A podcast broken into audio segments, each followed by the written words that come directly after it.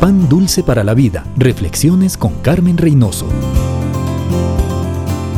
Lo leí hace 45 años. Es una hermosa descripción del verdadero hogar.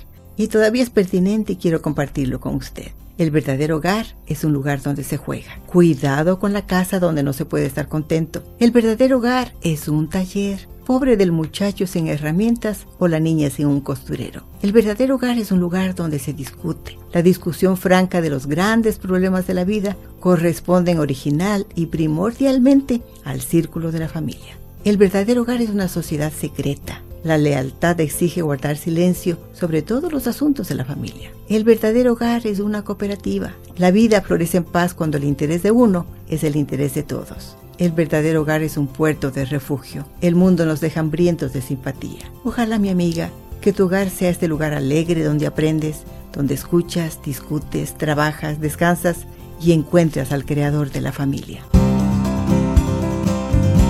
Pan dulce para la vida. Reflexiones con Carmen Reynoso.